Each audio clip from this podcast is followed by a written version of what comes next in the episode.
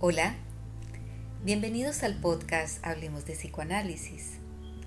Luego de escuchar la segunda parte de la vida y obra de Sigmund Freud, donde nos adentramos cada vez más en su vida profesional hasta llegar al nacimiento del psicoanálisis, hoy quiero que me acompañen en esta tercera parte donde él construirá con otros profesionales otra parte importante de la historia del psicoanálisis.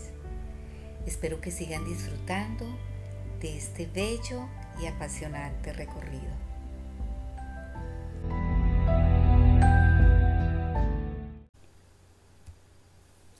En el episodio anterior escuchamos los diferentes métodos que conoció Freud llevados a cabo por Jean-Martin Charcot, Hippolyte Marie Verheyen y Joseph Breuer para el tratamiento de la histeria y neurosis, como fueron el hipnotismo, la sugestión y la catarsis. También hablamos de tres acontecimientos muy importantes en la vida profesional de Freud entre 1886 y 1891. El encuentro tenido con Joseph Breuer, el encuentro con Wilhelm Fliess, el encuentro con la asociación libre que posibilitó el nacimiento del psicoanálisis como tratamiento de la histeria y lo que hasta el momento se le daba el nombre de neurosis. Para iniciar quiero hacer una aclaración importantísima y es que cuando en psicoanálisis hablamos del psiquismo no nos referimos ni a la conciencia ni a la razón. Cuando hablamos del psiquismo nos estamos refiriendo a un proceso, a un funcionamiento que se da a nivel inconsciente.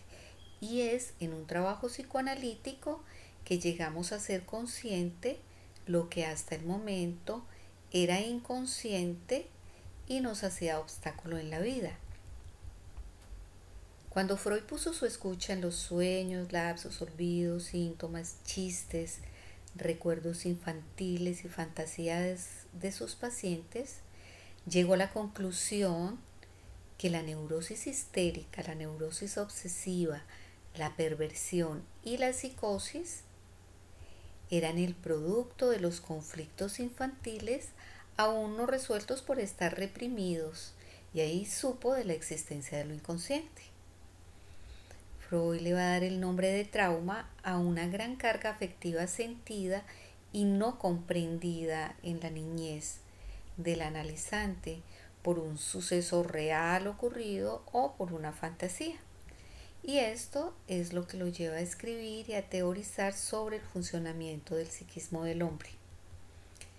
La innovación, la revolución freudiana estuvo en que ya su objeto de estudio no era más los síntomas corporales o las alteraciones comportamentales de sus analizantes, como lo era para la medicina y psiquiatría, sino su objeto de estudio era por el sufrimiento y el padecimiento de sus analizantes, y supo que el analizante sufre de cosas que vienen del mismo, de sus fantasías que son su realidad. Y eso es justo lo novedoso del psicoanálisis, que el analizante empieza a interrogarse por sí mismo. Ya no hay que adormecer al analizante para descubrir a otro que tiene que ver con la enfermedad. Ya el analizante está hablando él mismo por ese otro que hablaba por él, a través de los sueños, síntomas, olvidos, lapsos, chistes. Él ya se hace cargo de esto que siempre lo habitó pero que no lo sentía propio porque lo desconocía. Así es como se va a hacer cargo de él mismo. Y otra novedad en Freud fue haber hablado de la sexualidad infantil y de que la homosexualidad no es ni un crimen, ni un pecado, ni una enfermedad. Pues en esta época todas estas cosas eran innombrables y además terribles. Otro de los eventos muy importantes y que marcó la vida de Freud fue la muerte de su padre en noviembre 22 de 1886. Y uno de los recuerdos que nos cuenta Freud tenidos con él es que cuando tenía 10, entre 10 o 12 años, Ellos acostumbraban a salir a caminar y a conversar y un día, un día su padre eh, le contó eh, lo que opinaba sobre las cosas del mundo y le dijo que él sentía que era mejor ese presente que estaban viviendo que antes. Y lo ejemplificó con algo que le había ocurrido cuando era muchacho. Le contó que un sábado paseaba por las calles de Moravia y llevaba un lindo traje con un gorro de pieles nuevo sobre la cabeza y de pronto vino un cristiano y de un golpe le quitó el gorro y lo arrojó, y lo arrojó al barro, exclamando, Judío, bájate de la acera. Y Freud le preguntó qué él, qué había hecho. Y el padre le respondió, me bajé a la calle y recogí el gorro. Esta reacción que tuvo su padre le pareció a Freud muy poco heroica y este suceso más adelante en su vida sería un material muy importante que va a trabajar como hilo conductor para interpretar sus sueños. Freud al otro día de la muerte del padre le escribe a Fliss y también al 2 de noviembre eh, y le dirá en la carta, abro comillas, escribir me resulta tan difícil ahora que he demorado tanto en agradecer las palabras de tu carta que llegan al corazón. Por alguno de los oscuros caminos tras la conciencia oficial, la muerte del viejo me ha conmocionado mucho. Lo estimaba en alto grado, lo comprendía muy bien y él importaba mucho en mi vida con su mezcla peculiar de sabiduría profunda y fantasía juguetona. Ya había gozado harto de la vida cuando murió, pero en lo interior, con esta ocasión, sin duda ha despertado todo lo más temprano. Tengo ahora un sentimiento de hondo desarraigo.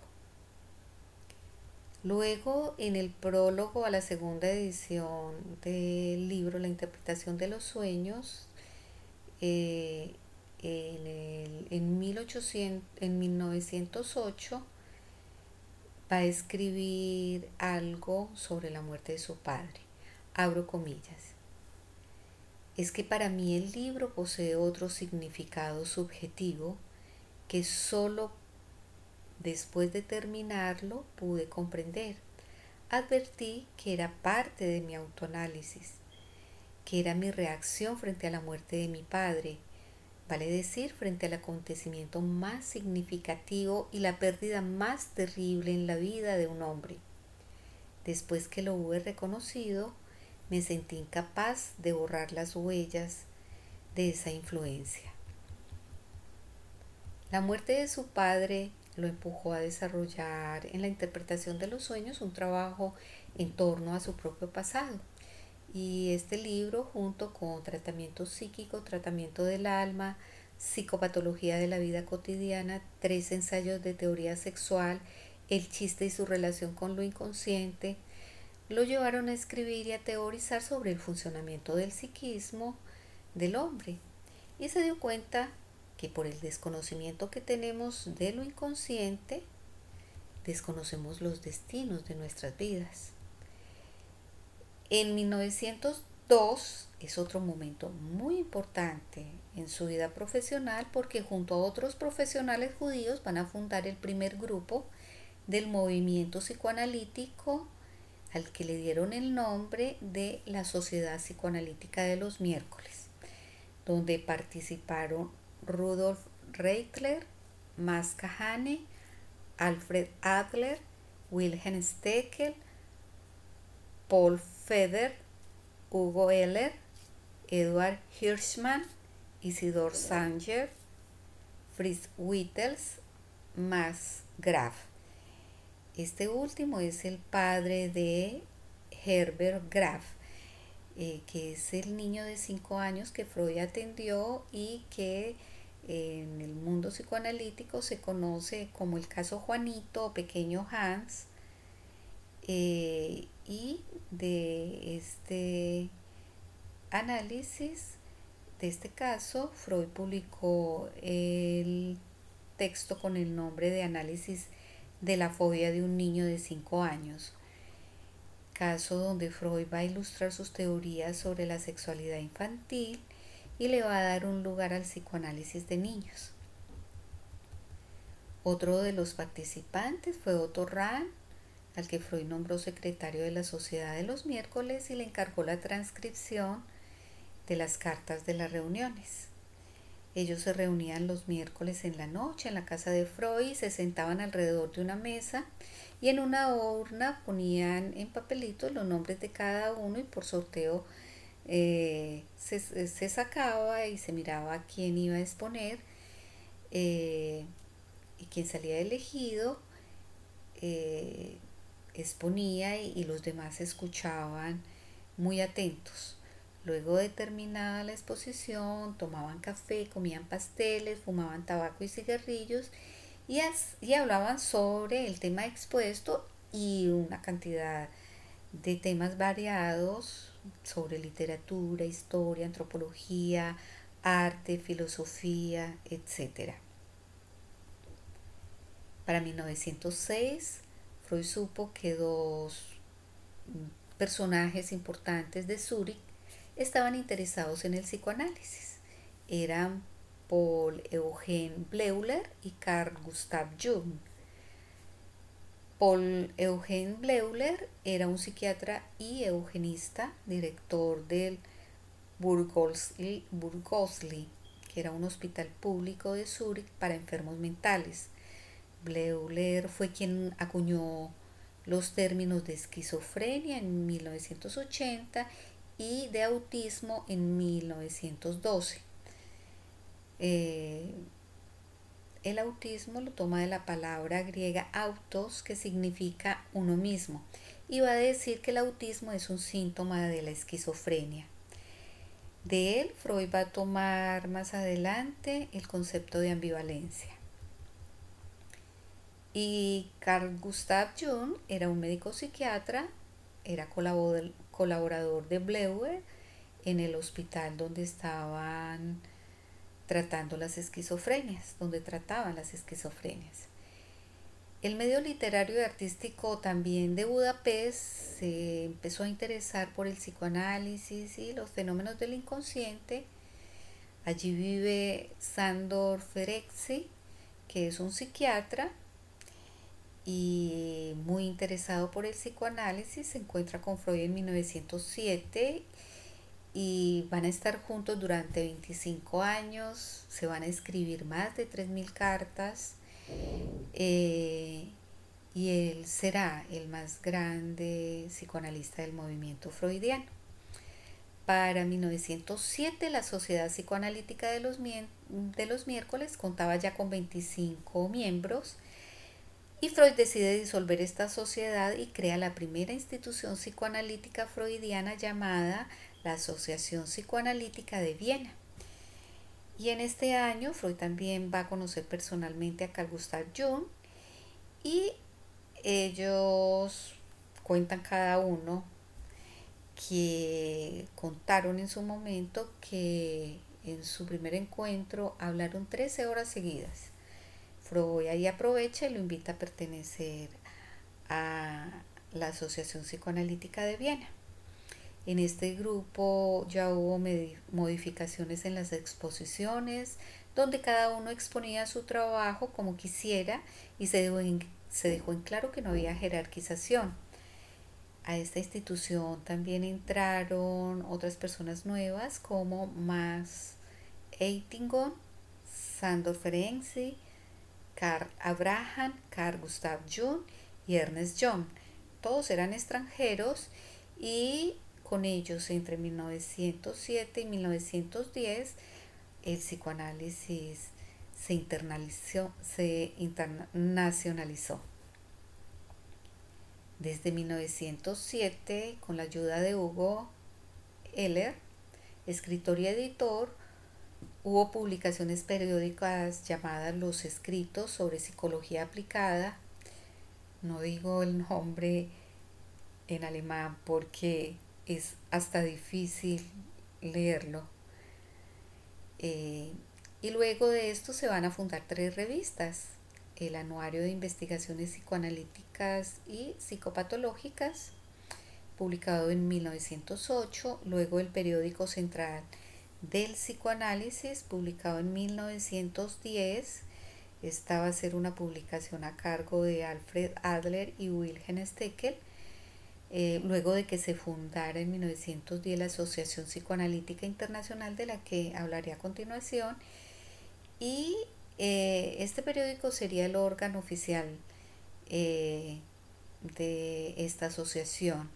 Pero en 1913 este periódico será reemplazado por la Revista Internacional de Psicoanálisis y dos años más tarde va a aparecer la revista Imago cuyos fundadores fueron Hans Sachs y Otto Rank. Eh, pero en 1941 deja de aparecer y será reemplazado por el Periódico Internacional de Psicoanálisis fundado por Ernest Jones. En 1908 se realizó en Salzburgo el primer congreso llamado por Jung, primer congreso de psicología freudiana, donde asistieron 42 personas de seis países participantes, Estados Unidos, Austria, Gran, Bretaña, Alemania, Hungría y Suiza. Para 1909, Freud es invitado a Estados Unidos a dictar unas conferencias sobre el psicoanálisis durante una semana en la Universidad de Clark de Westchester, Massachusetts, con motivo de la celebración del vigésimo aniversario de su fundación. Esta invitación se la hace a Freud G. Stanley Hall, él es un psicólogo, pedagogo estadounidense, y fue el primer presidente de esta universidad. Eh, lo llamativo de la exposición de Freud fue que él no llevó nada escrito para sus conferencias y se expresó con toda la coherencia sin escapársele nada de lo que hasta ese momento había descubierto sobre el funcionamiento del psiquismo humano. Y en su autobiografía nos va a contar que cuando subió a la cátedra para hablar, le pareció, abro comillas, la realización de un increíble sueño nocturno, cierro comillas. Dice que porque ese era el primer reconocimiento oficial de, de su joven y reciente ciencia. A este viaje también fue invitado Carl Gustav Jung, pero también asistieron Sandor Ferenczi, Ernest John y Abraham Brill, eh, aunque no habían sido invitados. Al regresar a Viena, ellos lo persuaden a Freud para que escriba estas conferencias y así lo hace. Y en 1910 sale el libro con el nombre de Cinco conferencias sobre psicoanálisis. Cuando están en Estados Unidos, Freud conoce a James Putnam, que es un neurólogo de la Universidad de Harvard y que fue otra de las personas que gestionó el viaje de Freud a los Estados Unidos y también conoce al filósofo William James.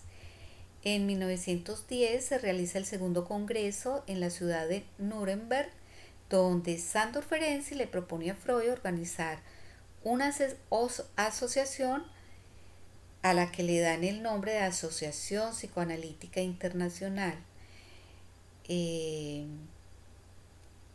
que será llamada tanto en español como en inglés con las siglas IPA o API. Eh, también esta Asociación Psicoanalítica Internacional era apodada eh, Brain Asociación. Ya en esta asociación ya estaba compuesta por los grupos locales en Austria, Alemania, Hungría, Suiza, Gran Bretaña, Holanda, Rusia, India, Estados Unidos y era dirigida por un presidente.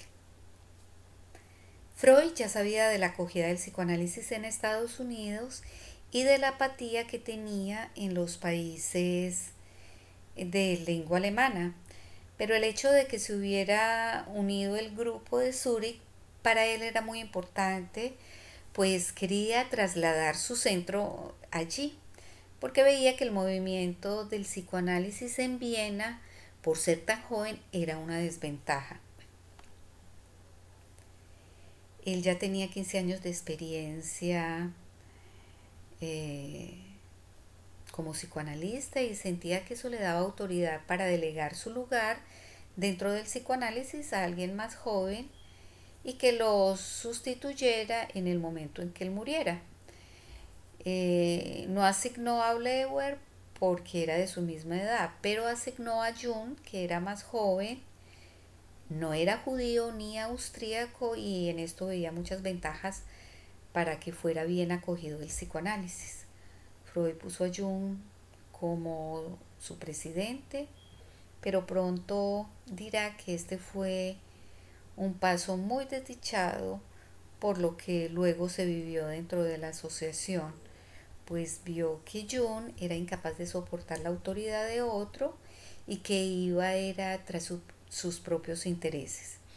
En su autobiografía y en otro texto, Contribuciones al movimiento psicoanalítico, Freud va a decir que el objetivo de crear eh, la Asociación Psicoanalítica Internacional, como ya dije, eh, con las siglas en español y en inglés, IPA o API, era para prevenir los abusos del que sería objeto el psicoanálisis cuando alcanzara popularidad y que este órgano oficial debería poder decir, abro comillas, el análisis nada tiene que ver con todo ese disparate.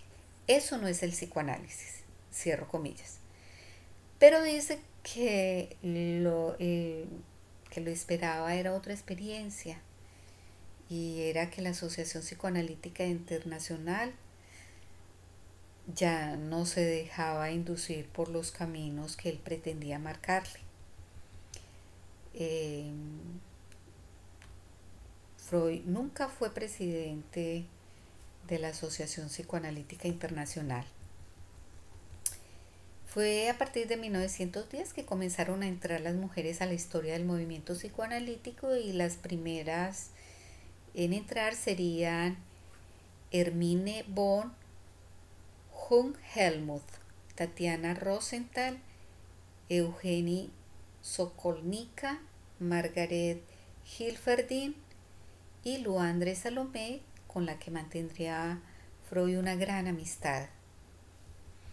Freud nos cuenta que en los congresos dejaba que cada expositor tuviera tiempo para exponer y luego se daba un tiempo para las discusiones y para el intercambio de ideas. Pero Jung modificó todo esto y en el Congreso de Weimar, después de cada exposición, fue que abrió el debate y en el Congreso de Múnich en 1913 ya hubo molestias porque Jung limitó el tiempo a los expositores y todo esto se fue sumando en torno a él y hizo que muchos se, le alejaran.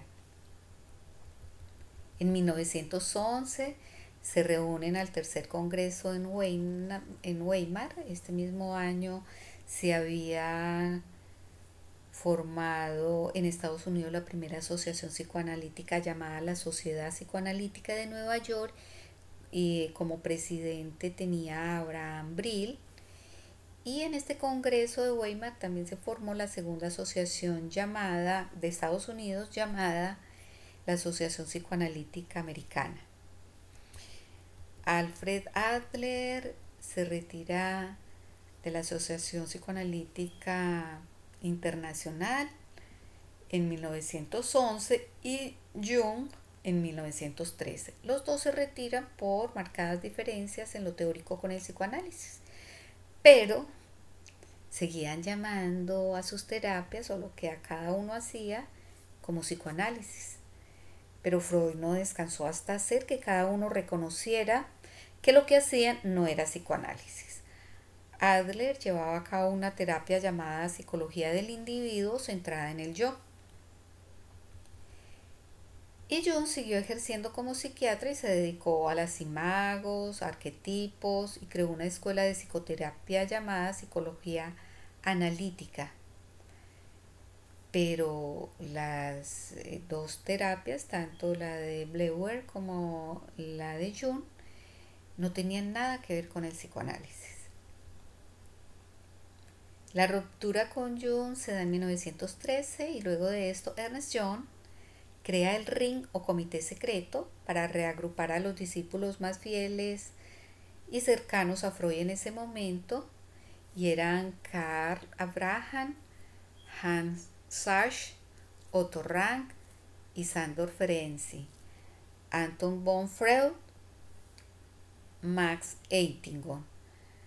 Freud estaba rodeado por sus seis elegidos y esto lo hicieron para preservar al psicoanálisis de cualquier tipo de desviación. Entonces se rechazó las mitologías oscurantistas, el espiritismo eh, y el pensamiento mágico. Eh, se mantendrán en firme en lo teórico sobre el concepto eh, de lo sexual y se empezarán a formar analistas que no estuvieran afectados por trastornos mentales, pues porque en ese momento mm, muchos de los que estaban estudiando psicoanálisis, unos se suicidaron y otros tenían muchos de estos trastornos. Entonces ellos pensaban que eh, poner estas limitaciones ayudaría a luchar justo con, con los impostores, como así lo nombraban. Para sellar la alianza con sus nuevos colegas, Freud les entregó una gema griega grabada que ellos montaron en un anillo de oro. En 1911, Ernest John funda la Asociación Americana de Psicoanálisis eh, Mm, con sus siglas APA en Estados Unidos. Esta asociación no recibía en análisis a homosexuales y solo se formaban para ser psicoanalistas los psiquiatras. Y solo fue hasta 1989 que aceptaron formar a personas no médicas. En la actualidad sigue siendo una asociación opresiva, elitista, se moldeó esa organización eh, bajo parámetros moralistas, puritanos y materialistas. Y en 1919, Ernest Jones fundaría también la Sociedad Británica de Psicoanálisis. Esta última era, si era con miembros no médicos. En 1913 el Congreso se realizó en Múnich. Mm, Freud ya había hecho muchos adelantos en su teoría por sus hallazgos y a la pulsión sexual, que es el empuje que se manifiesta a través de los deseos afectivos de amor y de odio infantiles, que lo hemos repetido en los demás episodios, ya Freud le había dado el nombre de libido. Pero en 1914 se publica el libro El narcisismo, donde la libido, o sea, esa pulsión sexual, también va a estar referida al yo, donde se veían otros trastornos que iban más allá pues, del origen del conflicto neurótico. Eh, porque ya Freud entra a escuchar la relación que hay entre el yo y los objetos. Y surge ahí un concepto que se llamará ideal del yo, al que luego le va a dar el nombre de super yo, que es la conciencia moral, sentimiento de culpa, la necesidad de castigo y arrepentimiento. Eh, esta es como una instancia prohibidora A partir de acá, las tragedias van a tener una gran importancia para el psicoanálisis porque a través de ella de ellas se nos van a escenificar la realidad del psiquismo del hombre que la desconocemos por ser inconsciente. Así, la tragedia griega de Edipo Rey escenifica y pone al descubierto los deseos incestuosos presentes en el psiquismo del hombre. La tragedia de Hamlet, príncipe de Dinamarca, nos muestra la manera neurótica de resolver esos deseos incestuosos del que habló la tragedia griega Edipo Rey. Y Narciso nos muestra la culpa que está reprimida, o sea, que es lo inconsciente y la manera de espiar esa culpa, que también es inconsciente, no es solo contemplando su imagen, sino también queriéndola coger y esto hace que Narciso caiga al lago y se ahogue. Así el hombre, invadido por un deseo profundo y permanente de ambición, llega a destruirse, destruyendo al otro. Y fue la gran guerra que se va a desatar la que le dio justo la razón a Freud de, de estos hallazgos. Para 1914 Freud publicó, como lo dije anteriormente, Contribución a la historia del movimiento psicoanalítico y allí va a decir, eh, abro comillas, en efecto, el psicoanálisis es creación mía. Yo fui durante 10 años el único que se ocupó de él. Y todo el disgusto que el nuevo fenómeno provocó en los contemporáneos se descargó sobre mi cabeza en forma de crítica. Cierro comillas. y en 1920 invitan a Freud a hacer su autobiografía para Mm, la serie La medicina actual a través de las de presentaciones autobiográficas eh, que apareció en cuatro volúmenes entre los años 1923 y 1925, donde otras 27 personalidades médicas importantes escribieron su propia autobiografía. Y a través de esta es que Freud eh, va a hablar del desarrollo del psicoanálisis a través de esta autobiografía que hace. En 1914 el asesinato en Sarajevo del archiduque Francisco Fernando de Austria y de su esposa Sofía Chotek hará que dos meses más tarde estalle la Gran Guerra, la que luego llamaríamos la Primera Guerra Mundial. Nunca se pensaba que iba a haber una segunda entonces la llamaban la Gran Guerra. Y Freud le escribe a Lu Andrés Salomé diciéndole, abro comillas, dudo que la humanidad se repondrá de esta guerra, pero yo estoy seguro de que ni yo ni mis contemporáneos reencontraremos un mundo feliz. Todo es demasiado horrible y lo más triste es que todo pasa como el psicoanálisis lo ha previsto, después de conocer al hombre y su comportamiento. Cierro comillas. Para, para noviembre de 1916 ya muere el emperador Francisco José, luego de 68 años de reinado. Y ahí comienza a derrumbarse el imperio austrohúngaro, que fue eh, en el que nació, creció y creció y se educó Freud.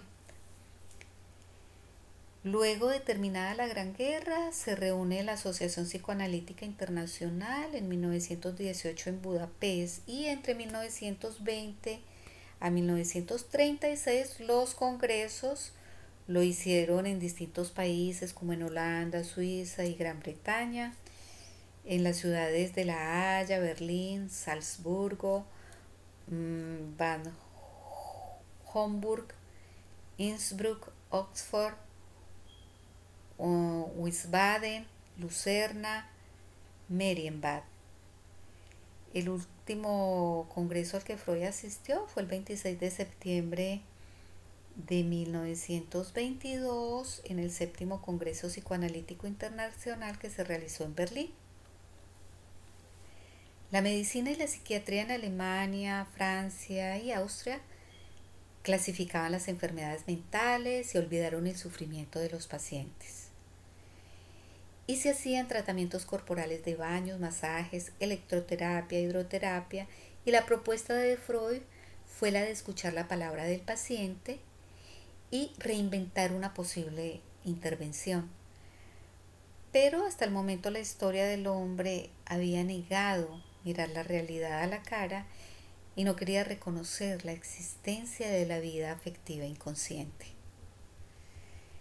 Así que el psicoanálisis no tenía nada que ver ni con la psiquiatría, ni con la psicología médica, ni la sexología, ni el esoterismo, ni el antimaterialismo, ni el espiritismo, ni el ocultismo, ni el espiritualismo. En el vocabulario de Freud no estaban ni las palabras estado mental, personalidad, carácter, inconsciente subliminal, fenómeno de personalidades múltiples, desdoblamiento, clínica, alienación, conducta. Todo esto era una terminología psiquiátrica y médica, no psicoanalítica. Freud no usó ninguno de, de estos términos. Todo esto estaba por fuera del psicoanálisis freudiano. Freud rechazaba las clasificaciones psiquiátricas, no, no recetaba remedios, eh, él solo tenía en cuenta la palabra, el lenguaje, la sexualidad, la neurosis, la vida, la muerte. Freud se dio cuenta de que el sujeto estaba determinado por unas fuerzas que lo superaban, que de ellas hablaremos en el episodio próximo. Así fue como Freud creó el psicoanálisis, como la disciplina para conocernos a nosotros mismos.